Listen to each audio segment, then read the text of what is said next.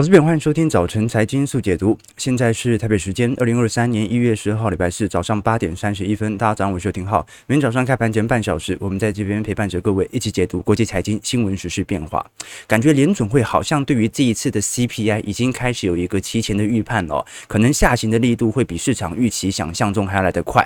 因为这两天不只是鲍尔完全没有提到关于升息路径或者加速进行紧缩的谈话，就连昨天联准会官员。的谈话当中哦，像是波士顿联总会总裁柯林斯，他也透露，现阶段二月份升息一码的几率非常高，那较少的升息幅度还可以给联总会更大的灵活性，所以他反而认为现在不应该升得太急，应该慢慢的看经济数据哦，跟过去以往那种绝对要给他升到爆、紧缩到爆、全力压制通膨的言论，感觉就是背道而驰。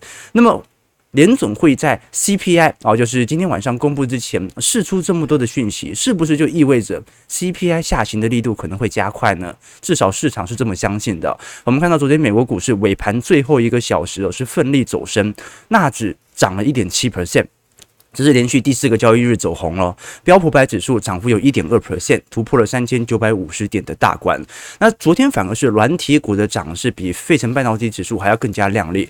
过去费半的波动度是比较大的，但昨天软体股的涨势拉抬，它说明的一件事情，这是集体性的全值股的全面回笼啊。因为我们都很清楚哦，全球前几大全值股大部分都还是属于科技软体股为主，那么硬体股的部分哦，大概排名都大概在十名到。二十名左右，你像是台积电、辉达、超微哦这些，那我们可以看得很清楚。如果以上半年的行情来做观察，老实说，二二年的下行力度已经是零八年以来最大了。所以，就算是乖离拉高之后适度的反弹，它都是一个很正常的迹象。过去我们曾经跟投资朋友提过一个名词啊，叫做 TINA，TINA 叫做 There is no alternative to own equities 啊，就是我没有这个除了持有股票之外是别无他选的。但是现在呢，叫做 TARA，TARA 就是 There are reasonable alternative，就是那里一定会有更多大量替代股票的产品出现。简单就是来自于当利率水平大幅改变之后，就让公债。或者让固定收益的部门，它拥有更多吸引力投资的空间。毕竟啊，你投资股票，你所承担的风险溢酬或者它的波动度跟公债水平是不一样的。那如果光是公债，它都可以给你四趴到接近五趴的报酬，更何况有一些投资等级债来到七趴到八趴，那么这个时候你投资股票的诱因可能就不大了哦。因为标普百指数每年的年化报酬，或者说台股的话，也大概就五趴到八趴左右。那现在这种。而高利率时代，或者说利率紧缩时代，对于股票权益的打击，它就会增大。所以，除非联总会未来会呈现比较显著的降息政策，要不然股票资产，老实说是没有太大的吸引力的。好，这是第一点。那第二点呢，是来自于紧缩周期的变化。哦，这个也是市场上十分关注的。过去紧缩周期很少有超过三年的。那我们都很清楚。其实，相对于二一年下半年，市场的紧缩力度就已经开始逐步展现了。当时进行提前的啊、这个减少缩呃进行缩减购债，到二二年进行全力的升息，二三年应该就是本轮的紧缩循环的第三年。那是不是意味着升息周期是必定会在今年结束？而这个拐点的出现，会不会意味着刚才我们所提到的固定资产它有稳定的收益率这件事情，可能会不会在下半年改变呢？所以时间过得很快哦。这个去年大家还在讲说固定收益啊，可能是这个史上难得投资，而且长期有稳定、稳定那种高值利率的几年。好，但随之而来的，如果利率有所调降。固定收益的吸引性可能也会随之降低，所以值得大家来多做些留意啊。至少我们从股票资产来看，市值蒸发是真的很多了啊。不管我们看到在美国市值蒸发啊，几乎是中国的四倍。好，那中国、香港、日本其实市值蒸发的角度都非常显著。但我们最终还是回过头来观察这一波所有的涨幅，应该都是在对赌今天晚上 CPI 所公布的数据哦。这一次我们看到美国十二月份的季调的 CPI，十一月是。七点一，这一次预估是六点五，其实下行力度算是蛮快的哦。如果每一次下行力度都是零点五趴、零点六趴下行的话，那今年年底都已经到归零了嘛。好，所以到底会不会一路的有如此显著的下行速度，值得观察。至少从小摩的报告来做观察，如果是六点四到六点六趴的话，应该是大概率几率，就是市场投行的普遍预估，认为标普五百指数提前的反应大概会涨幅一点五到两个 percent。其实现在已经有点超涨了，好，现在过去几天的涨幅算是蛮靓丽的。那低于六点四趴，就是通膨的情况比想象中还要来得好的几率是两成。那么标普五百指数涨势会放得更大，来到三趴到三点五趴啊。但如果来到六点六趴以上的话，基本上就是跌破所有人的眼镜啊！就 CPI 的下行速度远远低于预期，这个时候股票市场可能就会有比较显著的回跌啊！毕竟过去一段时间，你看联总会所释放的谈话，加上呃这一波的老实说下杀情形也不是特别凶啦啊！所以看得出来，市场对于标普五百指数啊，对于通膨的定价其实是有产生新的影响。那如果通膨真的低于预期，或者说，我们看到啊，真的比六点四趴还要来得低的话，那么第一个受到冲击的应该就是美元市场哦。那就是说，过去我们看到。美元的紧缩力度哦，其实它是来自于联总会的利率调升政策，就利率调升，美元才会跟着往上涨嘛。我们讲说一国之货币哦，一个最重要的定锚就是它的利率水平啊。你的国家中央银行或者商业银行的利率水平越高，就代表着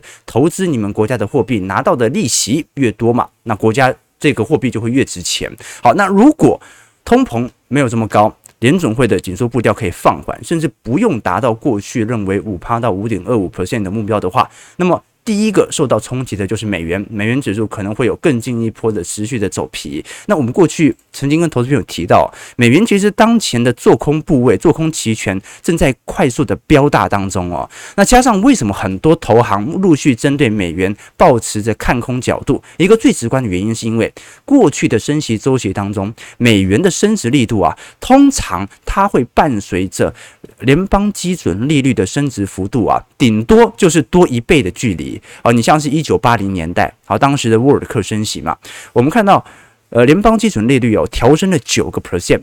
结果美元升值也差不多九趴十趴而已。那你像是一九八三、一九八八年哦，顶多就是多了一倍。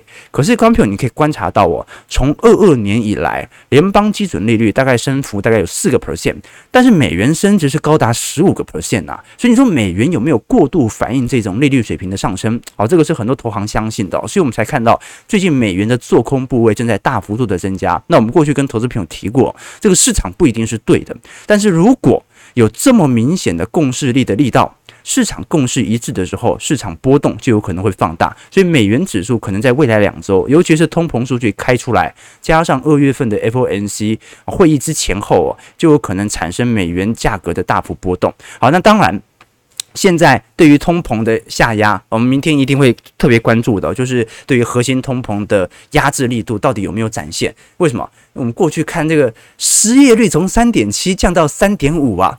谁相信工资水平会降啊？对不对？市场这么缺工，我们待会聊罢工的问题哦。市场这么缺工，怎么可能会降呢？好，那加上啊，现在其实全美都开始陆续有一些声音传出来啊，各地的资方都传出说，希望美国可以接纳更多的新移民。原因很简单，其实我们看到从二零一八年、一九年以后哦，当时其实呃，应该讲过去十年，美国的移民人数啊，其实相对于两千年以前就低了非常多。呃，大部分以前都是墨西哥移民，但是从二零年、二一年以来哦，海外移民是越来越多啊，尤其有更多的华人啊，目前啊正在由亚洲各地往美国进行移民。那么现在的问题就是，这张图表示目前仍然是被拒绝在外的移民的申请数哦，正在急速的飙高当中。那老实说，如果你把这些移民全部纳入到美国体系当中啊，就可以缓解这种劳工紧缩的现象啊。但是我们很清楚嘛，啊，这个资方有自己的利益团体，劳方也会有利益团体啊。美国的工会很大的啊，美国劳方，哎，这个时机点如果大量的我们讲不能讲进口了，好，就接纳新移民的话，那对于劳动力市场的成本啊，它就会有大幅趋缓的现象，对于劳方是极为不利的哦。好，所以接下来这个是一个比较重大的问题哦，就是说会不会美国政府为了要缓解当前的通膨情况，是选择接纳更多的新移民呢？值得观察。因为如果我们从美国本身的劳动力人口来做观察，其实新移民的人数已经超过了出生人口数哦。好，在二零二零年就已经发生了，所以美国目前的劳动力的增长，尤其是年轻人口的增长，它其实是来自于移民，而不是新出生的美国本土公民。好，所以这个是一个比较大的问题，就迟早你是要开放的。如果你要让人口是维持稳定的增长的话，好，那这个是一个值得大家来思考的问题。那当然，如果通膨真的能够有所急速的下缓，大家担心的就已经不是通膨是否能够压制的问题，而是经济衰退的问题。昨天，世界银行 IMF 哦也针对全球的经济成长率进行重新的预估，这一次预估二零二三年全球经济增长会下调到一点七 percent。好，这个大概是六月增速的预估的一半而已哦，所以 你就知道这个市场调降的速率啊，远比我们想象中还要来得快。那我们看到，在二零二四年呢，呃，也调升到二呃，也调降到二点七 percent。那说明接下来由于高通膨对于获利侵蚀的承压，其实效果都已经涌现了。那当然，本轮的经济走皮哦，现在来看哦，可能通膨的影响都不如利率紧缩的影响之大。哦，所以观众朋友要知道哦，通膨太高会侵蚀企业利率，但是呢，利率太高。也会侵蚀掉市场愿意投资的意愿。那目前 INF 的看法是认为，其实利率啊让市场不愿意投资，对于市场所产生的伤害已经大于通膨过高对于获利所产生的伤害。当然。这不代表联总会或者中央银行这么做是错的，因为通膨高到一定程度，它的伤害性也会大于我们看到利率紧缩所形成的伤害。好，这张图表啊是世界银行预估全球经济成长率在各国的变化，可以看得出来，二零二三年大部分的欧元区和欧美市场，老实说表现都不是特别好，甚至有可能进入负增长，进入到衰退当中。那我们看到。少数能够维持高速成长的，应该都是集中在东亚市场，或者我们讲东南亚市场。中国不用说，中国一定是经济成长，呃，少数。相对比较快的经济体哦，原因是因为今年刚解封啊，不可能解封的经济成长比没解封的经济成长还来得差吧？那么印度也是哦，印度本身就保持在一个高成长区间。再来一个观察的是东南亚市场，随着美中贸易战的脱钩，大量的供应链正在由中国移转到东南亚当中啊。不过你各位观察，看一下台湾，看一下日本，再看一下南韩，过去我们看到半导体带货潮最为显著的啊，这三个经济体。当前在今年的经济成长，老实说。不会如中国和东南亚市场来的亮丽哦，就是因为过去几年积极推太高了。我们细看图表可以看得出来，美国现在预估二三年的预估经济成长，彭博是预估零点五 percent，欧元区是零哦，所以欧元区随时都有可能衰退。那如果要衰退，那欧元区可能提前美国先衰退。日本大概维持一趴左右的成长，那中国预估是四点三，不过也没保五，所以应该表现也算差。俄国是负三点三 percent 啊，所以看得出来啊，全球在今年欧美市场萧条。那么新兴市场啊带头冲，大概是今年的稳定趋势啊啊。那其实我们看到巴西，虽然它有零点八 percent 的经济成长啊，但是各位要知道啊，巴西内部的通膨是非常之高的哦。我们如果观察巴西的通膨。那其实数据没什么好看的，我们这个欧南美洲国家，像阿根廷啊，啊这个玻利维亚、哥伦比亚，那通膨都是接近百分之百哦。巴西也差不多。我们看的是什么？我们看的是巴西的利率水平啊。如果是个人贷款的部分哦，巴西的利率信用贷款呢是三十九点二 percent 啊。如果是巴西的信用卡利率贷款是三百九十二 percent。观众朋友，你在巴西刷信用卡违约啊？这个。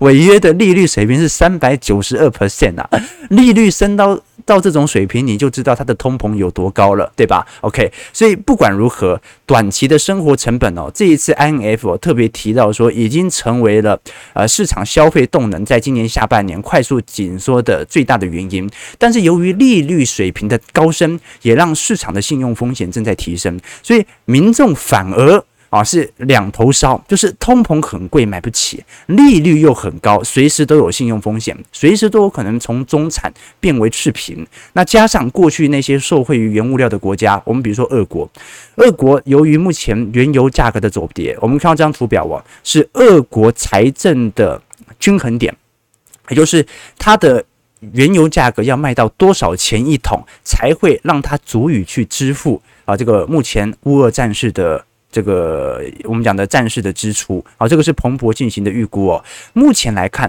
至少原油价格要在八十块以上。俄罗斯才有本钱一直打下去，然后就财政平衡，要不然他就要一直烧国库。所以观众可以看得出来，那些原物料发展国目前也遭遇了非常严重的打击。那其实日本也一样哦，日本最近的十二月份的东京通膨哦，已经来到四个 percent 喽。观众，目前日本的通膨率已经正式的超过台湾通膨啊。当然了啊，这个台湾统计上可能有点误差啊，但是日本这种长期通缩的国家。它通膨都已经创了四十年来新高了，来到四趴，比现在台湾还来得高。这就说明一件事情，那就是当前日本为什么要被迫放宽 YCC 曲线，变相升息？因为内部的通膨它也顶不住了。我们看工资，呃，我们讲的这种工资通膨循环哦，就是 Uniqlo，Uniqlo 在昨天宣布啊要进行加薪，而且加薪幅度是多少？四十帕。好，看到没有？哦，这个日本企业很少再加薪的了哈。这个过去长期通缩嘛，这一次 Uniqlo 将全球服务零售商的员工薪水哦调涨了四十 percent。我不确定有没有影响到台湾部门啊，但是至少就日本员工的部分哦，已经涨幅有接近四成。那么让日本的员工，因为日本货币贬值太多嘛，它需要提升日本员工的购买力，所以提升四成，希望能够更接近在欧洲和美国等实质薪资的报酬。那我们过去也很了解哦，日本因为长期通缩，所以越来越习惯去消费那些平价商品。Uniqlo 在过去几年的增长速度是很快的，日本便利店也是，那反而是日本的珠宝业下行力度就非常大啊，所以这个是日本。工资和通膨循环上升的逻辑，劳动力市场也是。我们看南韩，南韩的部分哦，反而反而因为过去升息升得太猛哦，十二月份的失业率升到三点三趴了，这个是从呃过去去年八月份以来的上升来的最高哦啊。去年通膨应该讲失业率才二点六趴左右，但目前失业率也正在快速攀升当中，所以通膨上升呢有两种方式啊。一种叫做这个工资通膨螺旋循环，哈，这个通膨上升，工资上升，工资上升，通膨再上升哦。一种是通膨上升，直接裁员啊，对不对？哈，失业率上升了，啊，你看台湾也是啊，台湾也是。昨天大家应该有看到这个苹果一新闻，之前苹果日报嘛，啊，苹果日报后来卖掉之后哦，呃，其实已经裁了蛮多人的。当时记得是三百个员工嘛，要砍掉四分之一，后来只剩下一百个人。哦，那昨天又宣布又要进行进一步的裁员，都已经剩下一百人了，还要裁多少？好，所以观众你可以了解到，你像苹果昨天说本来财经组、政治组哦，哦还有七八个记者，现在剩下三个啊，国际新闻几乎砍掉，美食新闻、三三 C 新闻的副刊组也全部砍掉，四个地方记者要把。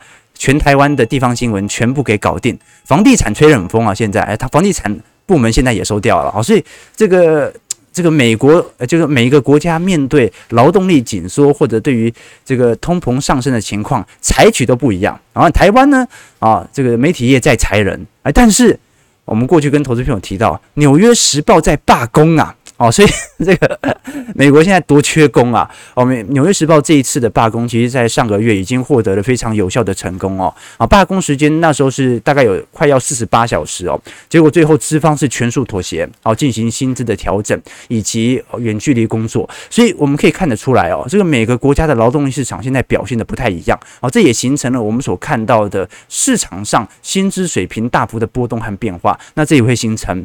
今天晚上，美国核心 CPI，尤其是工资部门呐、啊、产生的变数。好，我们看一下呃四大指数变化：道琼上涨两百六十八点，零点八 percent，在三万三千九百七十三点；标普上涨五十点，一点二八 percent，在三千九百六十九点；纳指上涨一百八十九点，一点七六 percent，收在一万零九百三十一点。好，四大指数其实都是全面走红。那费半昨天上涨力度稍微落后给纳指，上涨三十四点，一点二五 percent，所以。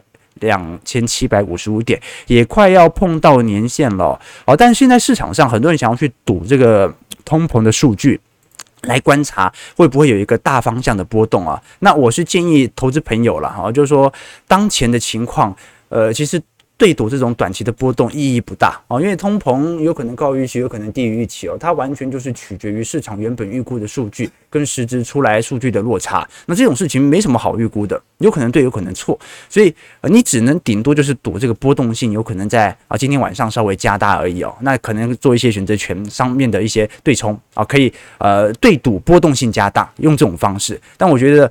不用去对赌说这种短期的数据，我们只要去搞清楚，整条经济的数据跟我们看到的股票价格的反应的程度，来判断当下机体的高点和低点即可哦。很多人昨天传私讯过来说想要赌一把，我觉得没有必要赌啊。大家有没有看过呃唐伯虎点秋香里面他片头第一视角展开的就是唐伯虎八个老婆都沉迷于赌博嘛。和他没有精神上的交流，呃，这个交流，所以他也不关心他的生活起居，还把他的那个唐寅诗集拿来垫麻将桌，对不对？好，所以呢，这个唐伯虎内心就空虚啊，啊，即使有八个老婆，这个只要大家适度，就很容易啊形成精神上的隔离哦。那最讽刺的一件事情是什么？最讽刺的一件事情不是唐伯虎点秋香最后一幕，就是唐伯虎终于娶到秋香的时候，哎，结果那个。秋香就是在呃，其实要入洞房嘛。秋入洞房之前，他讲说：“哎，那等等，那麻将、天九、掷骰啊，你总有一方会吧？”啊，就秋香想不到也是啊，这个爱赌博的人啊，所以这个人生就是如此啊，爱赌的人都没有好下场，所以不要去赌这个行情，好不好？我一向都建议投资朋友啊，我们观察宏观的数据，但是不用去对赌一项宏观数据对于股票市场短期的影响。前阵子。啊，我去参加一个好朋友的婚礼哦。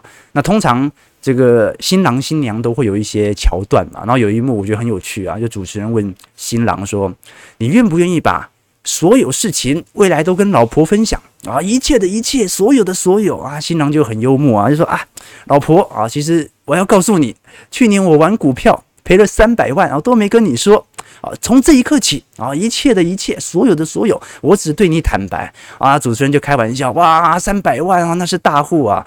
反正当时是很好笑啦，我觉得也蛮有趣的桥段哦。不过那时候我就观察到，那新娘是臭着脸，感觉她好像真的不知道。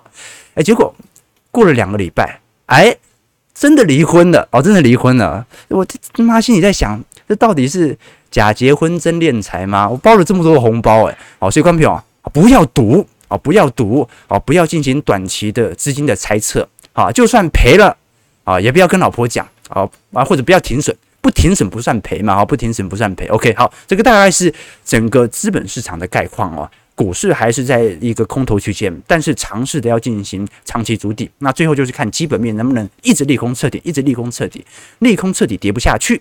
好，那么长期的底部就有可能到来。昨天其实权值股拉很凶哦，苹果涨了二点一 percent，阿帕这边也涨了三点五，微软三个 percent，那亚马逊涨了五点八 percent，啊，甚至微软昨天上涨三点零二 percent。昨天微软宣布针对当前的热门人工智慧 AI 机器人呢，啊，Chat GPT，好，这个大家最近应该蛮常看到这个软体的，开发商 O 的 Open AI 哦，再投资一百亿元，好，所以现在 AI。在实体大家的使用底下，似乎感觉到它的出路即将要存在哦。不过，我觉得这个 AI 虽然是一个未来的趋势啊，但是有待加强。我刚才很很好笑，刚才小编把我的名字去那个搜寻，打游庭皓的财经号角，看 GPT 会回什么啊？结果。哦，他跟他乱回。游庭皓是一位著名的财经作家啊，这个著作包括金融市场的随机波动啊，在许多大学任教，什么耶鲁大学、哈佛大学，所以 AI 是值得来多做加强的。但是其实 GPT 模型，我过去几年观察，它已经出来好多年了。现在的 GPT 哦，我记得是三点五代，呃，还是第四代忘记了。但是他们出来这个聊天机器人，我们才。当下实质民众感受到，到底这个实用化的可能性是有多高的？就是说，你要它非常精准的、确切的透露出具体的讯息，而且有逻辑的，呃，这个效果其实有点难。但是你要它跟你做闲聊，这可能性是蛮大的哦。所以 AI 机器人未来很有可能先取代第一波的客服人员，再慢慢的帮助人类的助手，这个是比较有可能去达成的啦。OK，好，那。八点五十五分啊，今天时间不够诶，我们还要聊一下关于这个讲书的部分哦，每个礼拜四我们都会跟投资朋友推荐一本书嘛。好，今天推荐的这本书哦，叫做《长线获利投资》，长线呃这样长线获利之道。其实这本书我记得好像很多年前我就已经看过了。好，这一次出版社又寄过来，后来我回去回去查了一下。哦，这本书其实很早哦，应该算是再版了。这本书的作者是杰诺米。席格尔啊，他是美国的金融大学的教授哦，呃，是宾州大学啊，华顿商学院的。那其实他针对很多的金融议题都会分享相关的策略哦。那我过去很喜欢看这本书，是因为这本书它可以不断的经由回测数据来帮助你判断到底市场上的呃真实逻辑为何。呃，各位应该看过这这张图表，这张图表很红哦，哦，就是。他把所有资产的报酬进行统计之后啊，来进行呃价格上的回推。那你会发现非常有趣的迹象，就是这本书就是用这种大量的图表来跟你回测。那这这张图表很明显就是从一八零一年开始统计一美元的股票、一美元的债券、一美元的 TIPS 国库券、一美元的黄金，还有一美元所形成的通膨效果，到后续。可能在两千零一年产生的复利效果，那你看得很清楚啊。股票从一美元变六百九十万美元啊，债券呢大概变一万六千块。国库券就是我们讲的短期 tips 哦，四千五百二十七块，黄金只有十七块哦。所以，观众朋友你可以了解到，其实全球的总报酬指数啊，它其实反映着一点，就是只要人类的科技前瞻力不断在进步，能够给予你稳定最高报酬的，应该还是属于股票市场。那过去大家觉得投资股票感觉赔钱赔得很多，那是因为股票市场的轮动性很高啊。但是当共同基金，当 ETF。开始出来之后啊，其实它就可以帮你避免掉个股风险，所以股票资产还是长期能够呃获利资产，呃复利效果来的最为显著的一项资产。那么债券部门其实也不差，但是债券部门它主要还是来自于我们讲的国债上，或者说部分投资。等级债的这种营收来源，我们以公债为例，公债为什么它能够给予你稳定的利息？就是因为美国底下的这些企业的公司缴了很多税给政府嘛，那政府发行的公债，再由这些看到的税收来进行支付，所以债券部门。其实中长期而言，它是隐含着一个国家的评价水准。一个国家的企业越好，股票涨越多，它的债券价格就越有信用。那我们看到过去常常被人视为长期可以抗通膨的黄金哦，其实仅仅就翻了十七倍而已哦。所以黄金价格这种不知息的资产，它的确因为它有稀缺性，所以它能够保值，但是它本身不具有充分我们讲的能够完全估值的能力在啊，毕竟。我们过去跟投资朋友提过嘛，一个古董品，它可以是五美元，可以是五十万美元，可以是五十亿美元，很难说。黄金价格有它的稀缺性，但它没有那个内在核心的复利增值的那种帮你赚钱的能力。好，所以关票，你看这张图表，你就大概知道自己的资产配置要投放多少了。那你其实从这张图表当中。它里面有提到很多相关的回测和统计啊，包括标普百指数当中，它的跌幅跌得很重的时候，回升所需要的月数有多少，让你可以理解，其实你的尺度如果不放得长一点点的话，你就会错过一整代人资金可以增值的逻辑当中。同时，它也提示到你持有货币可能对于你本身资产所形成的伤害啊。观众朋友，这张图表是持有期间美元的价值哦，你在一九六七年到一九七一年持有一美元的价值。过了五年之后，只剩下零点八四块。一九七七年到一九八九年哦，持有一美元的价值剩下零点六九块哦。一九八七年的到一九九一年的价值哦，本来持有一块美元，最后仅仅剩下零点八四块。所以观众可以理解到，持有现金它本身就是一项负资产，就跟我们刚才提到的这张图表一样，消费者物价指数都已经上升到十五点零五块，就代表着你的货币啊。已经减少了，我们讲的这一一千五百个 percent，好，这个就是我们看到在这本书当中，我觉得收获最多的，就是所以我们说这本书长线获利之道，我最喜欢就是这种具有大量实证的数据啊。有时候我们看到很多书，可能他提的很多投资概念啊，但是都是一种心领神会、貌合神离的感觉啊。但这本书不一样啊，长线获利投资出版很久了，这应该是再版啊。以前我记得。我觉得不是白色封面呐，是蓝色还是红色封面的？啊，这本书我家里也有啊，不过出版社就寄来的，我们一样提供两位抽书名额送给投资朋友，好不好？好，这本书哦，我看到了，这是第五版哦，这是第五版哦，所以。我觉得有很多实证的书籍值得大家来呃细细的品尝、了解。从实证的角度，我们是怎么看到标普白指数、美国公债市场、黄金市场过去三百年来的报酬？尺度放长一点，很多的结论你就豁然开朗了。好，所以提供给投资朋友，如果喜欢这本书，欢迎各位可以在我们直播结束之后啊留言说你想要抽书，或者留下你对于这本书的一些想法。OK，好，最后九点零一分，马上回来看台北股市哦。台股昨天一度冲高，不过最终下跌五十一。一点量能又缩了，缩到一千五百九十六亿，收在一万四千七百五十一点。不过，如果我们观察台币，台币其实还是在强势氛围当中哦。那加上外资其实也并不是有大量转卖的现象在，昨天甚至还有一点小买超哦。外资已经连续五天做买超了。那台币收在三十点四三块，还是创高哦。所以昨天外资并没有把大量资金进行汇出，可以说是内资的主动结账啊。那如果我们观察，台币或者说台北股市当下的散户情况哦，其实还是偏悲观居多啦。观众，你看融资余额，其实六月份、去年六月份、七月份那一波已经下滑蛮大的，十月份在下滑，结果现在十二月哦，不止融资降，连融券都降。官朋友，没有人要玩股票啊，现在。根本就没有散户在玩股票哦，所以这盘势就变成这样啊。那就算是投机型的散户小台，目前也是全面看空了啊。虽然昨天稍微平仓一点点，但是目前还是一个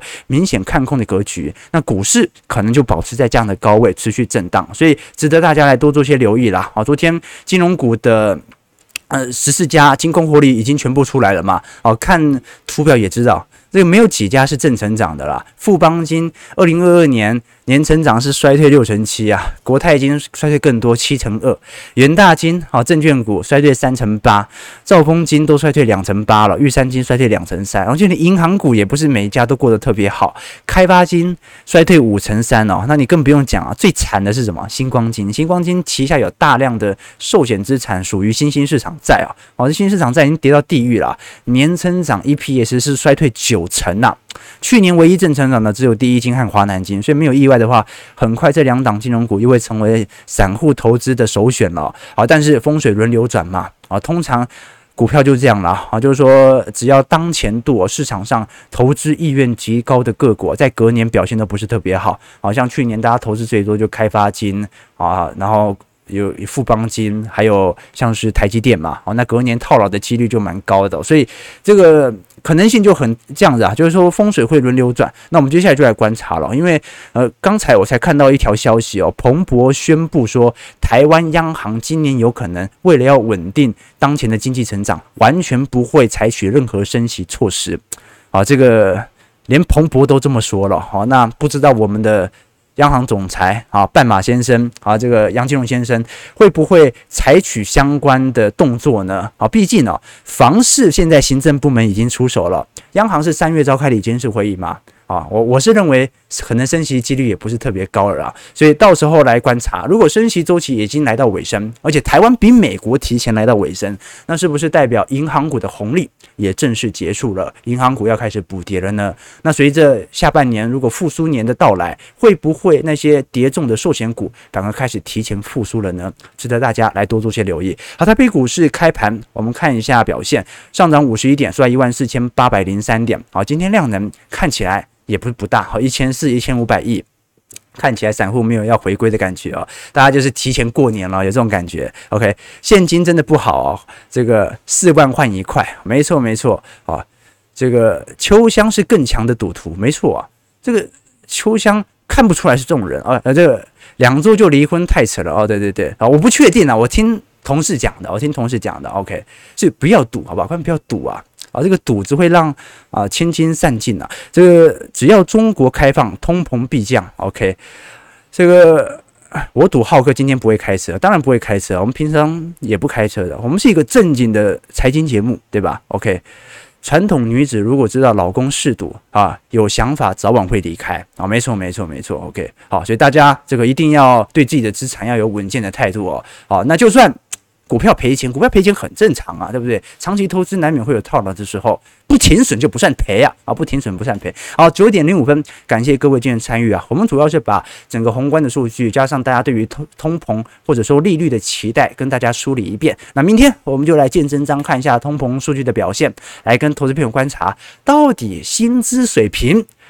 失业率啊，从三点七下滑到三点五了，没有人失业，到底薪资会能够降多少呢？时薪的确啦，我们上次看到非农就业数据有适度的下滑，但这个下滑的力度可以让整体的核心通膨有显著的压制力度吗？值得大家来多做一些留意和关注了。租金价格也是我们观察的方向。感谢各位今天的参与，如果喜欢这本书，记得待会我们直播结束之后来底下留言抽书，那我们就明天早上八点半早晨财经速解读再相见。祝各位投资朋友开门顺利，操盘愉快。